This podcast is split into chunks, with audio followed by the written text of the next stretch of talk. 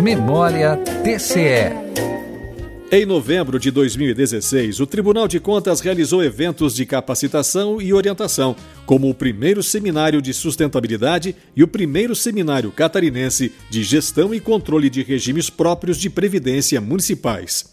Outro evento foi para orientar os agentes públicos sobre o envio de documentos eletrônicos para a prestação de contas de consórcios públicos e entidades administradoras de regimes próprios de previdência social. Também em novembro de 2016, houve a publicação no Diário Oficial Eletrônico do Manual de Controle e de Garantia de Qualidade das Auditorias. TCE 65 anos.